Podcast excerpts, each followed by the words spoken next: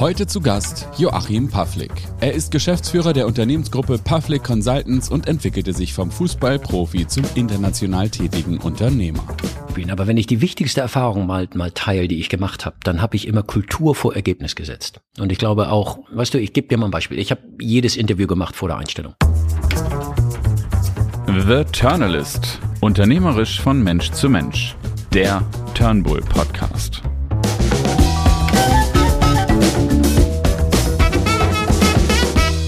Moin Moin Joachim. Guten Morgen, Per. Herzlich willkommen. Wobei, wenn ich sage herzlich willkommen, klingt es eigentlich ein bisschen merkwürdig, denn wir sind hier in deinem Büro in Hamburg, in der Zentrale deiner Unternehmensgruppe. Ich bin also vielmehr dein Gast. Und wenn ich das so sagen darf, ist es einfach großartig hier bei dir.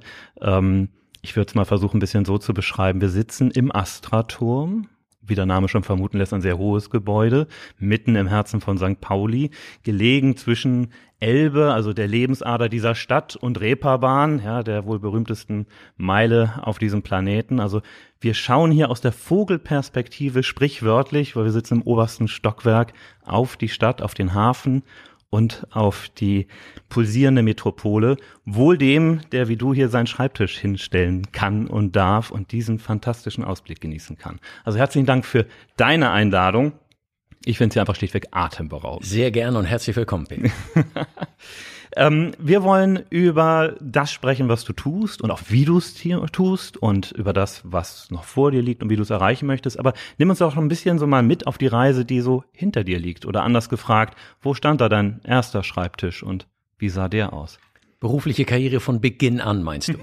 ja, berufliche Karriere. Bei manchen stand wie bei mir der Schreibtisch auch schon äh, im Kinderzimmer. Ich weiß nicht, war bei dir das Unternehmergehen schon so familiär angelegt, dass du sagst, das geht tatsächlich so weit? Ehrlich zurück? gesagt, nein. Ich habe manchmal das Gefühl, bis ich 24 war, hatte ich keine Ahnung, was ich tun sollte im Leben. Ich habe ja eine Schule, ich war Jahrgang schlechtester. Werde ich einer der Momente, die ich nicht vergesse, dass der Schulleiter mir gesagt hat, Glückwunsch, schlechtestes Abi. Herzlichen Glückwunsch. Und die, ich habe dann Fußball gespielt. Ich war Fußballprofi.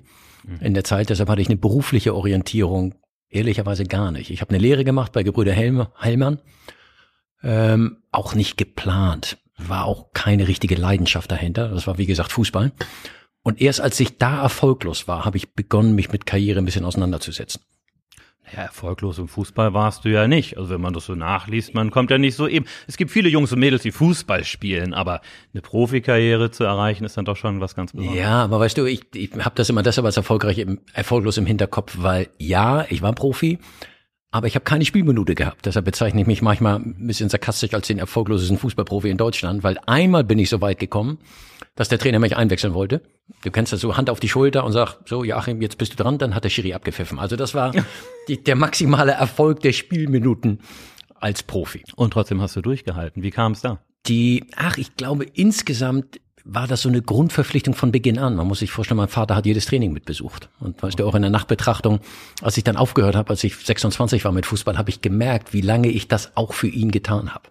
Mhm. So, war er also derjenige, also, der dich da so richtig zu angetrieben ja, hat, hat mich verpflichtet hat? Dazu? Ja, ich, es war niemals irgendein moralischer Druck oder sowas und auch nicht öffentlich. Ich habe auch Freude gehabt am Fußball. Das hat mir Spaß gemacht. Aber ganz am Ende, glaube ich, war ich, weil ich diese hundertprozentige Leidenschaft nicht hatte, nicht bereit, den Preis zu bezahlen. Mhm. Weißt du, ich habe mich nicht gesund ernährt, ich habe mich nicht komplett vorbereitet, ich hatte keine extra Trainingssessions gemacht, was man tun muss, wenn man neu einsteigt in so einem Haufen von 25, 30-jährigen Profis. Weißt du, und das war auch eine große Lehre fürs Leben für mich später im Beruf. Äh, dass wenn ich nochmal irgendwas mache, dann will ich es 100 Prozent machen. Mhm. Ja, und ich will etwas machen, was meiner eigenen Leidenschaft aus meiner eigenen Leidenschaft entsteht. Das heißt, so wie andere sagen, mein Vater wollte immer oder meine Eltern wollten, ich werde Arzt oder ich werde Juristin ja, oder so, war bei so dir gewesen. Ja, ja, würde ich sagen, ein bisschen ist das so gewesen. Aber das eben nicht als bewusste Entscheidung meines Vaters, der mich angetrieben hat, sondern einfach, dass er dabei war mhm. und immer mich begleitet hat. Dadurch ist so ein bisschen Druck entstanden, das Ganze zu machen. Aber wichtig ist mir immer zu sagen, auch wenn ich mit ihm heute drüber spreche, die, das war alles in Ordnung. Ich habe auch die Zeit genossen, habe viele schöne Momente mitgenommen. Was waren so die schönen Momente? Ich glaube, wir haben, ich als 16, 17, 18-Jähriger habe ich viel Reisen unternommen mit dem Fußball. Weißt du, und ich habe ja auch, ne, wenn man diesen Profisport mal nimmt, das war auch eine aufregende Zeit. Ich habe eine Menge interessante Leute kennengelernt und ich, weißt du, mal vor 10.000 Zuschauern zu spielen, ne, da denke ich heute noch manchmal dran. Ich habe äh, DFB-Pokal, das war, glaube ich, dritte Runde, werde ich nie vergessen, am Millantor, 12.000 Zuschauer, da habe ich mal ein Spiel gemacht. Und ich habe heute noch den Moment im Kopf, weißt du, mhm. wie, wie ich da gespielt habe. Mhm. Welche Position hast du gespielt? Die, also meine Lieblingsposition ist der Sechser gewesen. Ich hatte immer das Gefühl, ich konnte den Spielmacher zerstören, der gegnerischen Mannschaft und den Ball noch gerade ausspielen. Die, da war ich an sich am besten über die ganze okay. Zeit.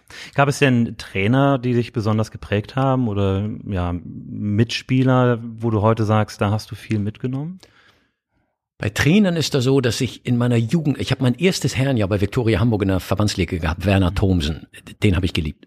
Das war jemand, mit dem ich gut ausgekommen bin, wo ich das Gefühl hatte, der hat sich für mich interessiert, der hat mich gefördert. Ich hatte dann später Trainer als Profi, ich will die gar nicht namentlich nennen, das war auch eine andere Zeit, die haben mir nicht besonders geholfen. Mhm. Weißt du, ich werde eine Szene, das werde ich nie vergessen. Lokowski, mein Trainer damals, liebe Grüße, wenn ich ihn heute treffe. Ich, das ist ein unfassbar erfolgreicher Trainer und auch ein exzellenter Taktiker gewesen. Den habe ich einmal gewagt zu fragen, wie war ich denn? Mhm. Werde ich nie vergessen, unter der Dusche. Und dann hat er mich angeguckt, hat sich umgedreht, ist gegangen. So schlimm. Also die Idee von Feedback und wie man Leute entwickelt. Weißt du, ich war nun Vizepräsident bei St. Pauli jetzt die letzten Jahre. Mhm. Und diese Idee, die es heute gibt von Entwicklung von Spielern, mhm. ähm, war damals nicht der Fall. Mhm. Sind das Dinge, die du so mitgenommen hast, dann auch für das, was du heute Ja, tust? absolut. Ich, ich glaube ganz ehrlich, dass die, du kannst ja niemandem vorwerfen, dass er so ist, wie er ist. Ja, du kannst nur kritisieren, wenn du Sachen mit ihm besprichst und Sachen nicht umgesetzt werden oder der Wille nicht da ist, bestimmte Dinge zu tun. Ich glaube, das prägt mich schon bis heute. Würdest du denn einem jungen Menschen heute noch raten, in den Leistungssport, also explizit in den Fußball zu gehen? Ich glaube grundsätzlich Leistungssport ja. Weißt du, wenn ich ehrlich bin, wenn ich heute Leute interview, hier für meine Firma, dann ist ein ganz interessanter Aspekt, hat der irgendetwas mal leistungsmäßig gemacht. Interessant ist für mich, egal ob Fußball mhm. oder ich habe mal einen Mitarbeiter gehabt, der war Vize-Weltmeister im Boomerang werfen. Für mich ist immer wesentlich, dass er mehr als viermal die Woche trainieren muss, weil es immer dokumentiert, dass man keine Lust hat, man macht es. Man hat eine Verpflichtung, ist pünktlich. Ja, das, ich nenne das immer Willensstärke. Weißt du, also das Überwinden von Unlust. Ja, mit der, mit der Erkenntnis im Kopf, dass man Dinge tun muss, damit was entsteht. Die prägt. Mhm. Ja, und deshalb glaube ich, ist das ein guter und ein wesentlicher Punkt für Karriere. Ja, absolut. Wie bist du dann zum Unternehmertum gekommen? Du sagtest, es war so nicht geplant, du hast die Ausbildung gemacht, du hast dann mit 26 die Fußballstiefel an den sprichwörtlichen Nagel gehängt. Ja. Wie ging es dann weiter? Wie bist du zu dem gekommen, was du heute machst? Ich habe dann per Zufall an sich Finanzdienstleistungen verkauft, acht Jahre lang, Schiffsbeteiligung. Okay. Ja, die, und da ist unter anderem mein Job gewesen, vor Leuten zu stehen und denen das Produkt zu verkaufen. Also purer Zufall. Das habe ich acht Jahre lang gemacht und dann das Gefühl dafür gekriegt, ich, ich kann das. Weißt du, ich mag das auch. Ja, da ging es ja einmal um diesen Aspekt, so wie man Leute dazu bringen kann, erfolgreich zu verkaufen und das zweite auch, das zu vermitteln. Und ich habe an beiden Sachen sehr viel Spaß gehabt. Ich habe das dann acht Jahre gemacht und da überhaupt mal das Gefühl von Karriere entwickelt. Weißt du, Geld verdienen, wie funktioniert das, wie macht man Karriere? Und dann habe ich ähm, meine Frau kennengelernt, die den Job hingeschmissen, mit ihr eine Weltreise gemacht und dann bin ich Trainer geworden. Das war der zweite große Zufall im Leben, weil weißt du, in der Finanzdienstleistung stand ich vor Mannschaft, vor Leuten, hab denen was vermittelt. Das ist dicht dran an Trainer und das war die Gründung der Firma. Okay, Trainer dann aber im Sportbereich auch. Nee, das war Trainer dann im Wirtschaftsbereich, dass ich okay. Vertrieb und Führung, exakt, Vertrieb, das ist, wenn du so willst, die Urkeimzelle der Unternehmung jetzt vor 28 Jahren, mhm. Vertriebstrainings machen. Dann mhm. war Führungskräftetrainings und so hat sich das entwickelt, was wir heute tun. Also der zweite große Zufall im Leben. Ja, gut, Zufall, aber es baut ja so im Nachhinein betrachtet wie so ein roter Faden schon aufeinander. Ja, auf, ich finde, man kann sich da schön trinken. Hast du recht. das stimmt. Gut, ja, wie Steve Jobs immer sagt, connecting the dots. Also für mich ja. schon erkennbar. Ja. Wenn du sagst, es hat auch was dann äh, mit dem Fußball zu tun, was du heute im Grunde machst, aber dann eher von der Seitenlinie als Trainer. Höre ich gerne. Wie bist du eingestiegen in, in dieses Unternehmertum? Was gab es erste Kunden, äh, die dir gesagt haben, okay, dir trauen wir das zu, wir sehen deine Leidenschaft fürs Thema, du darfst unsere Mannschaft hier übernehmen. Wie, wie ging das los? Ist an sich genau, wie du das beschreibst. Ich habe, als ich damals angefangen habe, habe ich ein großes Glück gehabt. Ich hatte Kontakt zum Arbeitgeberverband Außenhandel. Das war ein bisschen die Keimzelle. Das sind ja 3000 Unternehmen mhm. äh, mit insgesamt 100.000 Beschäftigten und da durfte ich offene Seminare für die anbieten. Weißt du, und dann waren zehn Firmen da die haben ihre Leute geschickt und dann habe ich, waren die Leute ganz zufrieden mit dem Training und dann habe ich danach die Kunden angerufen und sagen, wollen wir nicht mal ein Firmentraining zusammen machen? Und das war die Keimzelle. Ich habe da, weil du vorhin gefragt hast nach dem ersten Schreibtisch, das war bei mir im Keller äh, in der Wohnung, in der ich gelebt habe. Also weißt du, ich habe oben eine Wohnung gehabt, unten Keller, da war der Schreibtisch dran. Und da habe ich das Unternehmen gegründet. Okay. Ja. Und dann Trainings gemacht. Und weil ich damit eine ganze Menge Kunden gewinnen konnte, ich vertrieblich hatte ich von Beginn an auch ein ganz gutes Gefühl. Und ich glaube, es hat auch von Beginn an ganz gut funktioniert. Konnte ich dann anfangen, Leute einzustellen und das Unternehmen stückweise aufzubauen. Was war das Besondere an diesen Trainings, wo die Kunden gesagt haben, das haben wir so noch nicht erlebt, das wollen wir wieder haben, das wollen wir übertragen auf die gesamte Mannschaft? Ich glaube, ich habe den großen Vorteil gehabt, dass ich selbst mal verkauft habe und das auch ganz erfolgreich gemacht habe. Und ich glaube, das kann ich im Nachhinein immer beschreiben. Ich habe wirklich Lust gehabt, diesen Job zu machen. Weißt du? Hm. Ich glaube, ich habe Leidenschaft gehabt. Also wenn ich am Abend darüber nachgedacht habe, dass ich in den nächsten zwei Tagen Leute trainieren darf, habe ich erhöhten Puls gekriegt vor Freude. So, und ich glaube, das haben die gemerkt. Du hast mal gesagt, du hast immer die Menschen äh, in den Mittelpunkt der Beratung gestellt. Das ist, wenn man jetzt so das Bild des Beraters vor Augen hat, ich möchte jetzt nicht McKinsey oder andere nennen, die doch sehr zahlenfokussiert zumindest erscheinen in der Außenwahrnehmung. Ja. Wie hast du das gemacht? Was bedeutet das ganz konkret, den Menschen in der Beratung in den Mittelpunkt zu stellen? Ich glaube, Per, das hat verschiedene Aspekte. Also einmal muss man sagen, ich, ich habe diese Leidenschaft entwickelt, weil ich selbst gemerkt habe, wie viel man mit Menschen machen kann, wenn man denen sagt, oder wenn man mit denen bespricht, was richtig und falsch ist, wenn man versucht, denen zu helfen. Bei mir. Mhm. Weißt du, ich habe dann damals immer an meine Trainererfahrung gedacht. Hätte mir damals jemand gesagt, Joachim, das und das musst du tun, ich wollte das machen, wäre ich erfolgreicher geworden. Also das kam ein bisschen aus diesem eigenen Defizit, diese Idee, das zu tun. Und ich glaube, wenn man das macht und sich wirklich mit Menschen beschäftigt und versucht, denen zu helfen, dann habe ich von Beginn an das Gefühl gehabt, dass das Feedback mir enorm was bedeutet. Mhm. Weißt du, dann gehst du nicht nur hin und machst einen Haken hinter deinem Job, sondern du kriegst Rückmeldung von Leuten. Mhm. Weißt du, du hast das Gefühl, die lernen was. Und ich habe das heute, das ist meine größte Freude, ähm, wenn Leute mich anschreiben nach 20 Jahren und sagen, ich hatte bei dir mal ein Training. Weißt du, und ich habe es noch in Erinnerung. Das ist eigentlich die Kernmotivation, ja. die mich morgens aufstehen lässt.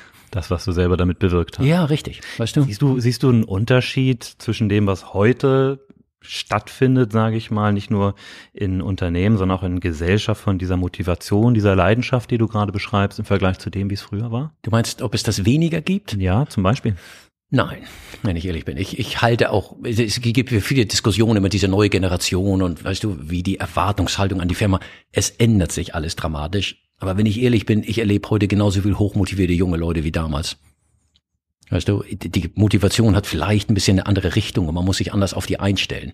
Mhm. Ja, aber diese ganz große Unterscheidung, ich habe immer noch das Gefühl, dass Leute haben Lust, was zu bewegen. Die wollen mitgestalten, die wollen mitmachen. Wenn sie mitgenommen werden. Wenn sie mitgenommen werden. Da gibt's mit Sicherheit eine andere Anspruchshaltung wie früher. Ja, das ist mit Sicherheit so. Aber in der grundsätzlichen Lust, was zu bewegen, ich finde, da gibt's auch noch tolle Leute draußen. Jetzt nehmen wir uns noch mal ein bisschen mit, weil du bist ja bestimmt nicht äh, von diesem Schreibtisch im Keller des Hauses direkt jetzt hier in den Astraturm umgezogen. Was waren die ersten Schritte sozusagen aus dem Keller heraus? Wirklich der unternehmerische Aufbau. Die ersten Mitarbeiter hast du genannt. Ja. Wir sprechen ja über die Zeit so Ende der 90er Jahre. Richtig. 96 seid ihr gestartet. Mhm. Was kam dann? An sich ging es linear weiter mit dem Aufbau von Mitarbeitern, bis wir ich würde mal sagen, das hat fünf, sechs Jahre gedauert, dann hatten wir 20, 30 Leute. Ja, und dann ist immer was ganz Interessantes passiert, das kennst du aus einer eigenen Erfahrung und ich glaube, das kennt jeder Unternehmer, ähm, dass, um, dass Firmen so, so Entwicklungsstufen durchmachen, die nicht linear laufen, sondern dann war der Moment, dann habe ich nicht mehr so viel Kontakt zu Leuten gehabt. Ich, in unserem Geschäft hast du immer die Herausforderung, dass Trainer, die richtig gut sind, können es meistens auch alleine. Mhm. Weißt du? Und dann ist immer die Frage, warum bleiben die? Mhm. Ja, und das hängt mit Wachstum zusammen, mit Motivation, mit dem Gefühl, dass sie mitmachen dürfen. Ich habe das Glück gehabt, dass ich damals drei Leute an Bord geholt habe, die heute noch da sind. Also so, so Gründungskollegen. Mhm. Ja, die habe ich relativ früh beteiligt an der Unternehmung. Mhm. Ja, und die sind dann heute noch dabei. Und ich habe dann, glaube ich, zehn oder 15 Jahre, ich nenne das immer so, war ich eine Fahrstuhlfirma. Ich hatte da mal in guten Zeiten, wo die Wirtschaft gut lief, 50 Mitarbeiter. Und wenn Krisen kamen, musste ich entlassen. Und dann kam wieder eine positive wirtschaftliche Phase, dann durfte ich wieder einstellen. Mhm. Ja, und ich bin dann nie über diese Stufe von 60 Leuten hinausgekommen, weil ich da das Gefühl hatte, ich habe das nie richtig schaffen können. Da brauchst du eine andere IT-Infrastruktur, da brauchst du eine andere Organisationsform, auch eine andere Art der Führung. So, und die ganze Entwicklung ging bis vor, lass mich mal überlegen, sechs, sieben Jahren. Dann große Familiendiskussion, bleiben wir Boutique oder greifen wir an? Ja, da haben wir uns den Markt ein bisschen angeguckt und das Gefühl gehabt, eine Beratungsunternehmen, die sich auf Menschen fokussiert, so wie wir das tun, gibt's nicht. Also greifen wir an. Mhm. Okay. Und seitdem äh, sind wir massiv gewachsen, haben heute 350 Leute und interessanterweise, das war wirklich spannend, in den letzten zwei Jahren die erfolgreichsten Jahre der Firmengeschichte hinter uns. Also eine Großkrise gehabt mit allem, mit, mit Covid, mit Ukraine, mit also Veränderung im Markt wie Digitalisierung. Und trotzdem wachsen wir, weil ich mittlerweile das Gefühl habe, dass die Unternehmen verstanden haben, dass Menschen wichtig sind. Mhm. Lass uns noch mal ganz kurz an diesem Punkt, wo du gerade sagtest, 20, 30 Mitarbeiter ja. zurückkommen, weil das ist aus meiner eigenen Erfahrung genau der Punkt, wo man den ersten Mitarbeitenden einstellt, der nicht zusätzlich Effizienz, Effektivität bringt, sondern ja. eigentlich nur Urlaubszeiten, Krankheitstage ersetzt, also eigentlich nur mhm. die Kosten erhöht, mhm. mal ein bisschen äh, salopp formuliert. Und ich erinnere mich selber an dem Zeitpunkt, wo ich mal morgens um äh, 8 Uhr die Bürotür öffnete, stand ein junger Mensch davor. Ich sagte, was wollen Sie? Ich sagte, ja, ich arbeite jetzt. Hier ist mein erster Tag. Wir hatten mhm. etwa 50 Mitarbeiter und das war der Zeitpunkt, wo ich sagte, okay, wir müssen irgendwie was mit unserem Personalmanagement und dem Einstellungsmanagement ändern. Mhm. Eine ganz schwierige Größenordnung, mhm. darüber hin, hinwegzukommen. Du sagtest gerade, du hast das so dann in der Familie sozusagen hier intern besprochen, wir gehen jetzt diesen Schritt. Mhm. Aber wie kommt man über diese Hürde dann tatsächlich rüber in diese ja, Versechs-, Versiebenfachung, die du gerade beschreibst, allein von der Mitarbeiterzahl her, steht da viel mehr noch dahinter. Ja, ich glaube, es hat natürlich viele Gründe, die da reinspielen. Aber wenn ich die wichtigste Erfahrung mal, mal teile, die ich gemacht habe, dann habe ich immer Kultur vor Ergebnis gesetzt. Und ich glaube auch, weißt du, ich gebe dir mal ein Beispiel. Ich habe jedes Interview gemacht vor der Einstellung. Mhm. Ich habe nie jemanden eingestellt, den ich vorher nicht gesehen habe. Mhm. Okay, und dann haben wir bei uns eine Regel aufgestellt, die haben wir Skilift genannt. Und das ist relativ simpel. Wir haben immer gesagt, wir wollen nur Leute einstellen. Wir sind Skilaufen gefahren, einmal im Jahr mit allen Mitarbeitern die ersten zehn Jahre lang und haben gesagt, wir stellen nur Leute ein, mit denen wir im Doppelsessel uns nicht hinten anstellen. Kennst, kennst du das, wenn du Ski läufst und dann bist du in einer Reihe und dann kommt, weißt du, da hast du Zweier- oder Vierersessel und dann guckst du noch links und rechts und sagst, will ich mit dem hochfahren? Mhm.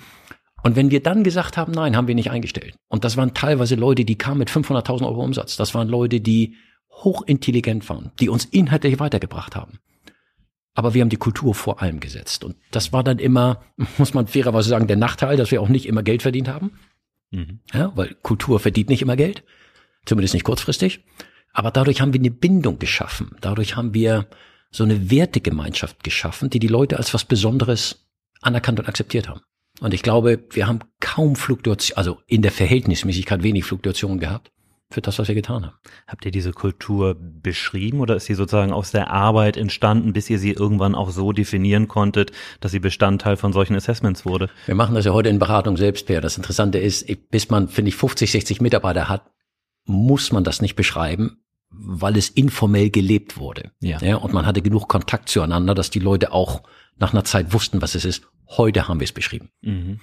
Ja. In einer Zeit, wo dieses informelle Miteinander, du hast eben die Covid-Krise äh, erwähnt, auch gar nicht mehr so möglich war. Wie hast du da die Bindung als Führungskraft zu deinen Mitarbeitern aufrechterhalten können? Wie habt ihr da als Firma so funktioniert, dass es, wie du gerade sagst, zwei extrem erfolgreiche Jahre waren? Auch das würde ich, würde ich verschiedenartig beantworten. Ich, weißt du, ich habe eine Sache, die ich gelernt habe dabei und ich differenziere das immer. Ich nenne das diesen Unterschied zwischen Result-Bringing Gesprächen, die man hat und Time-Spending-Gesprächen. Mhm. Weißt du, das ist ja immer das Interessante. Diese Nähe, die man hat ohne Covid oder vor Covid, war ja Kaffee, Kaffeebar. Man klönt, man fragt auf dem Flur, wie geht's dir? Man hat so eine ganze Menge kleine Momente, wo man neben der Arbeit sich mit Leuten austauscht. Das ist ja völlig weggefallen. Und ich habe, ich gebe dir nur mal ein Beispiel. Ich habe ähm, und es ist so, dass man dann das Risiko hat, gerade bei Online-Konferenzen und Zoom-Konferenzen, dass man Meetings macht in denen man Zahlen bespricht, Projekte bespricht, Meilensteine bespricht. Das nennen wir Result-Termine. Ja, die also im Kern den Fokus hat, ob ein Mitarbeiter produktiv ist und für die Firma wertvoll. Okay? Da entsteht aber keine Kultur. Ja, was ich gemacht habe, ich habe Leute abends angerufen und habe gesagt, wie geht's dir denn? Oh je. Ich weiß. Und das hat dann jeder gedacht, wie was unangenehm. will der? Ja, ja, ja, was will der? Jeder. Und dann hat er kurz erzählt, wie es geht, und dann habe ich zwei, drei Nachfragen gestellt dabei. So, was ist denn zu Hause? Und so, die, mhm. weißt du, diese Fragen, um festzustellen, wie es denen geht, in welchen Lebensumständen die diese Phase durchmachen. Und jetzt wird's ganz interessant. Dann ging das Gespräch ein, zwei Minuten. Und dann habe ich gesagt, okay, dann klasse, freut mich, dass es dir einigermaßen gut geht. Ich wünsche dir was, wir sehen uns irgendwie nächste Woche beim Meeting. Und dann kam der was wolltest du denn? Und dann sage ich, nichts, ich wollte wissen, wie es dir geht. Das war wild. Das glaube ich. Weißt du, wir haben aufgelegt, der hat fünf Kollegen angerufen und hat gesagt, hat er mit dir das gleiche gemacht, was mit, welche Tabletten nimmt er? Also da war, da war eine enorme Stimmung bei diesem Punkt, aber es, weißt du, es ist wesentlich Maßnahmen zu ergreifen, die den Mitarbeitern dokumentieren, du bist mehr als ein Produktivfaktor. Mhm. Weißt du, das ist ganz wesentlich nach meiner persönlichen Erfahrung. Man muss den Leuten das Gefühl vermitteln, dass man sie als Mensch wahrnehmen und verstehen will. Produktivität, wenn Leute sich wohlfühlen, kommt von ganz alleine. Da brauchen die mich nicht für. Und ich glaube, weißt du, davon gibt es eine Reihe von Maßnahmen, die wir machen, die mit Ausbildung zu tun haben, mit, weißt du, wir informieren die ohne Erwartungshaltung. Ähm, und da haben wir auch das Gefühl gehabt, das ist wirklich ganz interessant, dass der Eindruck ist, umso mehr Freiheit ich gegeben habe in den letzten zwei Jahren, Homeoffice, egal wo auf der Welt, Arbeitszeiten freigegeben. Ne? Das einzig Relevante war das Team und der Kunde, aber wenn man das im Griff hatte, konnte man tun, was man will. Wir haben es doppelt zurückgekriegt, Mhm. was wir an Vertrauen gegeben haben. Wie hältst du es heute mit Homeoffice Können oder die, wieder können, ist es wirklich, ist ganz interessant. Wir haben das lang und breit diskutiert und das war auch nicht einstimmig, aber völlig freigegeben. Okay. Wie wird's wahrgenommen? Die, Was ist das ich- Resultat? ist das schon ich- absehbar? Ich, ja, ich, ich glaube, dass die Leute zahlen das doppelt zurück. Ich glaube das wirklich. Weißt du, ich, ich habe immer das Gefühl, wenn man, wenn man das ganz nüchtern betrachtet, wenn man Mitarbeitern vertraut und wenn man sie für professionell und erwachsen hält, wer soll denn besser beurteilen, wann ich arbeite und wie ich arbeite, als der selbst? Mhm. Also welcher Chef maßt sich an zu beurteilen, was in dem Punkt richtig und falsch ist? Man muss natürlich gucken, dass man das Team nicht kaputt macht. Es gibt ja auch ein bisschen Systemziele, die man hat als Unternehmung oder sowas. Ne? Und natürlich gibt es den Kunden.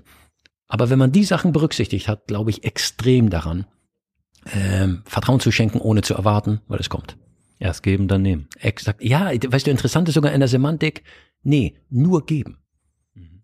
Weißt du, ich, ich glaube, dass in der Sekunde, das merke ich bei allen Sachen, die wir in der Führung haben, dass das, wo du gibst und erwartest, hat das nicht den gleichen Effekt. Weißt du, und das ist eine große Kunst, ne? weil natürlich als Führung mit Kontrolle und weißt du, du hast Druck, du musst die ganzen Projekte managen und sowas und ne, du verlierst natürlich auch ein bisschen Kontrolle Mhm. und Transparenz in dem, was du tust. Aber ich glaube, das ist es wert. Wie ist dir selber gelungen, diesen Schritt zu gehen? Wie hast du dieses Geben gelernt?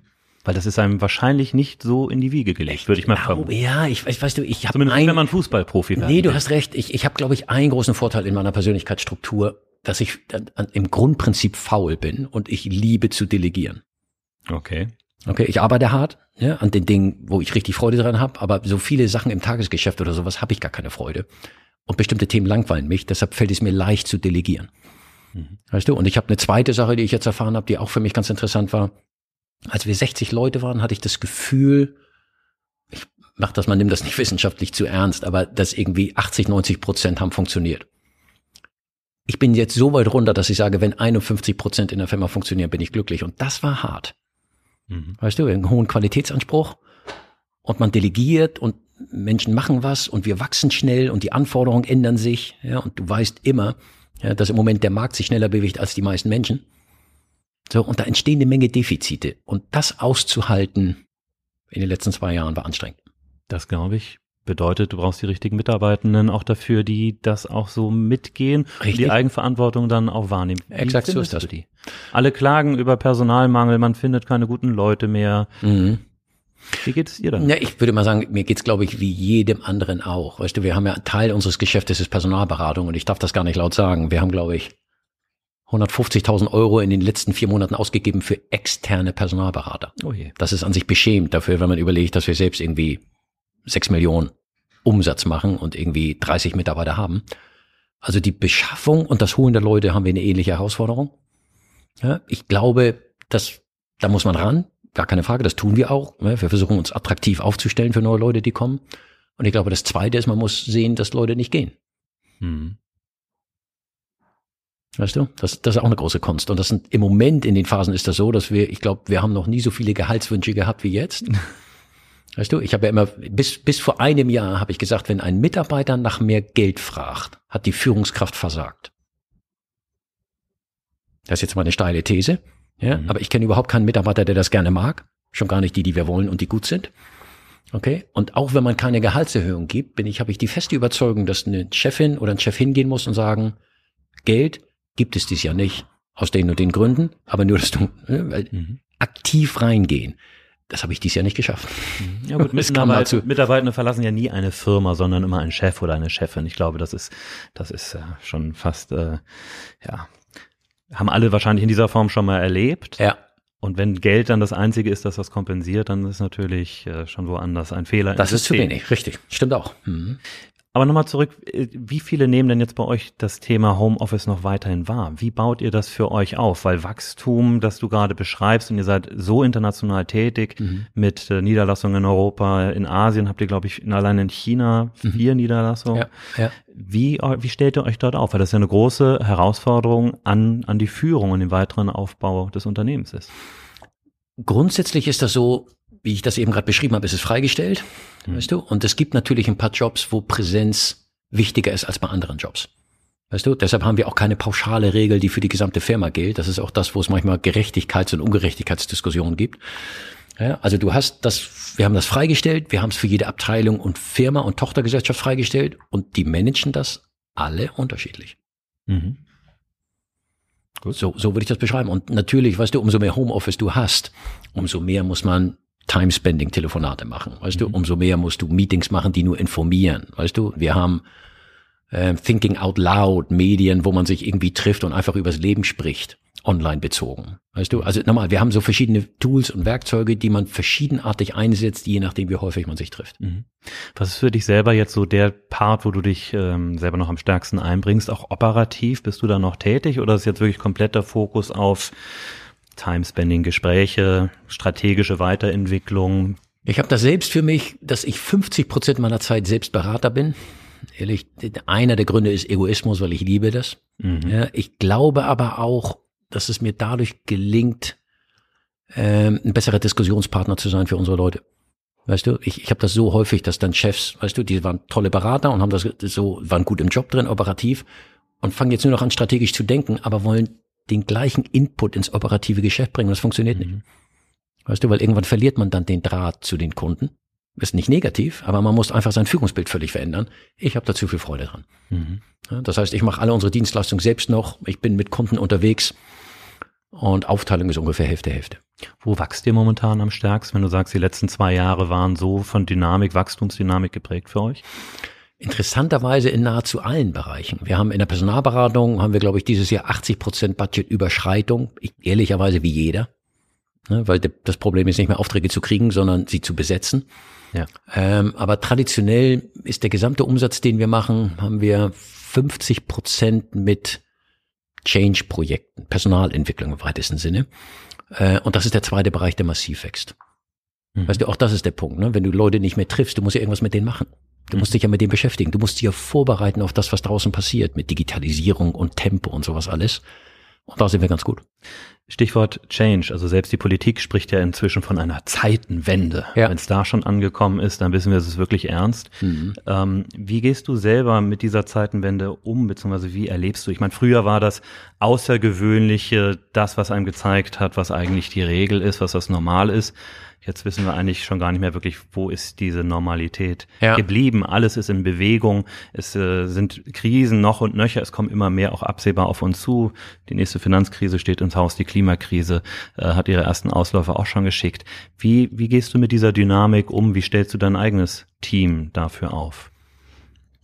Ach, ich glaube, das ist, es ist insgesamt gar nicht so leicht zu beantworten. Wir haben ja eine Sache. Guck mal, wir, wir sagen ja, der Mensch steht im Mittelpunkt von allem, was wir tun. Und wenn wir diese Annahme mal treffen, dann glaube ich, ist einer der wesentlichen Sachen, die wir intern tun, aber auch in der Beratung, den Menschen zu stärken in seiner Fähigkeit, auf sein Umfeld zu reagieren. Und das beziehe ich einmal auf Tempo, also diese Frage der Geschwindigkeit von Lernen und Veränderung aber ich beziehe das auch ganz extrem darauf. Ich, ich gebe dir mal ein Beispiel. Ich, ich bin fest davon überzeugt, dass man lernen muss, sich als Person zu stärken, unabhängig, ob man es braucht oder nicht. Also, weißt du, wir haben solche Begriffe wie Resilienz oder, oder Volition oder ne, was auch immer. Du musst das permanent und laufend lernen und besser werden, damit du vorbereitet bist auf die Veränderung, die übrigens nächstes Jahr kommt, die wir noch nicht kennen. Mhm. Weißt du, ich nehme immer aus dem Heute ein bisschen das Drama, aber versuch Leuten das Gefühl zu geben, dass sie nicht lernen dürfen, nur weil sie einen Chef haben oder weil eine Unternehmung Fortbildungsangebot hat, mhm. ja, sondern weil sie permanent sich damit beschäftigen müssen, sich auf die Zukunft vorzubereiten. Ich habe immer, du kennst dieses Beispiel, ich habe ja Interviews, weißt du, und dann spreche ich mit Leuten, die besuchen einen neuen Job, sind 50 Jahre alt und ähm, dann ist dann internationaler toller Job, der passt und dann frage ich die Englisch Kennst du solche Leute, die dann sagen, ja, hatte ich mal in der Schule, wollte ich schon Ja, immer mal genau. lernen und ich fange jetzt an. Ja. Die können nach Hause gehen. Ja. Weißt du? Also wer dann irgendwie zwischen 40 und 50 Jahren alt ist und kein Englisch lernt, auch wenn er es nicht braucht, hat es Mhm. nicht verstanden. Mhm. Ja, und davon könnte ich dir 20 Beispiele geben, Mhm. äh, wie man sich selbst entwickeln muss und besser werden muss, ja, um sich für die Zukunft fit zu machen. Wie lernst du für dich selber? Wenn ich mich hier im Büro umschaue, Mhm. unglaublich viele Bücher, liest du viel, schaffst du auf diese Art und Weise ähm, Auslese, Sortierung für dich in dieser Dynamik selber? Wie machst du das für dich? Ehrlich lese ich jeden Tag. Ich muss fairerweise sagen, eine Menge Biografien, weil mich immer fasziniert hat, wie sind die Großen da oben. Weißt du, wie sind die da hochgekommen, was für Typen sind das, was für Charaktere sind das. Aber es ist ja als Unternehmung so, wie ich das beschrieben habe, wir wollen wissen, wie Menschen ticken. Und wir haben dafür ein Content-Team und setzen beispielsweise Jahresthemen. Im letzten Jahr ist das die neue Empathie gewesen. Content-Team heißt immer, dass wir alles lesen, was veröffentlicht wurde, alle Bücher, die veröffentlicht wurden und versuchen zu verstehen, was beispielsweise Empathiefähigkeit im Führungskontext bedeutet. Und das fasziniert mich. Was bedeutet Empathie im Führungskontext für dich? Ah, ich glaube, wenn ich das verkürze, dann glaube ich, dass Empathie die Führungsantwort auf Digitalisierung und Zukunft ist. Okay. Weißt du, du hast eben das in einem Punkt beschrieben, dass Menschen verlassen Führungskräfte Mhm. und keine Firmen mehr. Ja, ich würde sogar noch einen Schritt weiter denken. Ich habe noch nicht mal das Gefühl, dass Mitarbeiter bei Führungskräften anfangen, sondern bei Werten. Mitarbeiter fangen an bei Kulturen, bei Wertegemeinschaften. Und um da eine Bindung herzustellen, muss man verstehen, mit wem man arbeitet. Mhm. Weißt du? Und ich glaube, auch das ist für mich ein ganz faszinierender Punkt. Wir unterscheiden bei Empathie immer zwischen In-Group und Out-Group. Und es gibt Wissenschaft darüber, dass Leute, die ich kenne, die ich mag, die ähnlich sind wie ich, da ist Empathie ja leicht. Aber die Out-Group, die Andersartigkeit, das ist unfassbar schwierig, sich damit zu beschäftigen. Und die neue Generation, die kommt, ist Out-Group. Ja. Und ich glaube, nur wenn wir uns mit denen beschäftigen, wenn wir wissen, wie die arbeiten, welche Werte sie haben, haben wir auch eine Chance, mit denen in die Zukunft zu gehen. Das heißt, du passt dich dieser neuen Entwicklung eher an, als du sagst, hier, ihr müsst, Extrem. ich bin Chef, du musst dich nach mir ausrichten. Exakt so ist das. Okay. Starker Weg. Starke Aufgabe. Theorie. Wie gelingt's in der Praxis? Ja, das, ach, weißt du, ich glaube, ich habe ja einen Vorteil, wenn ich ehrlich bin. Ich berate ja Unternehmen und auch wenn ich ehrlich bin, in jedem Beratungsprojekt gehe ich abends nach Hause und sage, Mist, Mhm. ja, tue ich das selbst. Weißt du, und das glaube ich ist ja auch das, was ich immer mit den Führungskräften bespreche, wenn ich mich mit denen auseinandersetze. Wer nicht jede Woche nach Hause geht und sagt, was für ein Mist er gemacht hat in der letzten Woche, reflektiert zu wenig. Ja. Wie Ja. findet deine Reflexion statt? Gibt es für dich Mr. oder Mrs. X zu Hause, deine Frau, Coach, Menschen, die dich begleiten, äh, die dir helfen bei dieser Reflexion? Ich, ich glaube, das würde ich in drei Parteien unterscheiden. Ich habe ja hier viele Leute, die lange schon dabei sind und die Veränderungen merken, weißt du. Und wir sind immer als Unternehmung sind Werte für uns wichtig wie Neugierde, ähm, Anspruch, aber auch Bodenständigkeit, weißt du. Und das merkt das direkte Umfeld hier natürlich am meisten. Wenn ich jetzt einen Coach nennen würde, ist ja mal interessante Begrifflichkeit, ist es meine Frau. Mhm. Ich würde mal sagen, mit der diskutiere ich jeden Tag, was in der Firma passiert. Ja, und die kommt ja aus einer anderen Ecke. Kommt weißt du, aus USA, ne? ja, kommt aus USA, ähm, aber ist mehr im, in der Grundstruktur Philosophie, liest neun Sprachen. Ne? Meine Familie lebt ja in Paris, ähm, sag mal, jedes zweite Jahr und hat so eine ganz andere Lebens, also eine andere, andere Alltäglichkeit in Das dem, ist was für sie dich tut. etwas, was dir dann den Ausgleich schafft und Enorm. gleichzeitig auch die Reibung, ich meine, Reibung erzeugt ja auch Wärme, äh, die, die Entwicklung, die für dich selber Ja, dann das auch ist, weißt du, du, ist? du kennst, ich weiß nicht, du kennst doch Kahnemann, ich liebe immer diese Idee von schnellen Denken, langsam Denken. Weißt du, wenn ich meine 16 Termine am Tag habe und abends nach Hause komme, weißt du, und dann mit großem Puls und äh, großer Lust und sowas den Job macht, dann zu Hause sitzen abends und mal reflektieren, was da war. Und das im entschleunigten Denken und das mal selbstkritisch hinterfragend, das ist der Ausgleich, der hilft. Mhm. Also Langsamkeit bringt dann auch wieder die Geschwindigkeit. Geht ja? perfekt beschrieben. Ja. ist genau richtig. Na gut, die Entdeckung der Langsamkeit ist der Nordalny ein Ja, großartiges ja, ich Buch. das Buch, finde ich auch. Mein absolutes Lieblingsbuch. Eines, das ich immer wieder gerne, gerne verschenke. Mhm. Apropos ähm, Buch, ähm, du schreibst selber Bücher. Mhm. Du sagtest, du hast ein Content-Team. Du hast uns bislang vorenthalten, du machst sogar einen eigenen Kongress mit, Mhm. mit Schwerpunktthemen. Was sind da die Themen, die, die deiner Meinung nach als nächstes kommen? Was wird mit anderen Worten das Kongressthema in 2022 sein?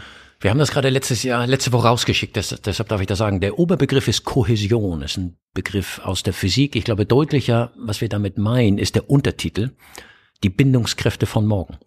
Mhm. Wir werden uns also ein Jahr damit beschäftigen, was in Zeiten von Homeoffice und in Zeiten von Digitalisierung Bindung zu Unternehmen erzeugt. Ja, weil das, ne, du kennst das ja aus einer vergangenen Zeit, weißt du, da hat man noch Feiern gehabt und da gab es noch bestimmte, das ist ja alles vorbei.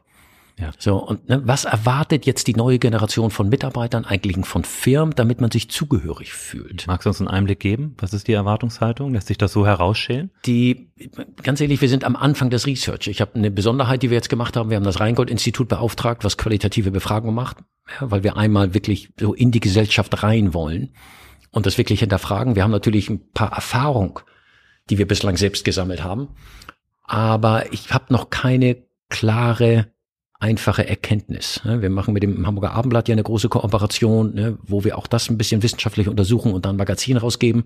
Da ist der Obertitel Ich oder Wir.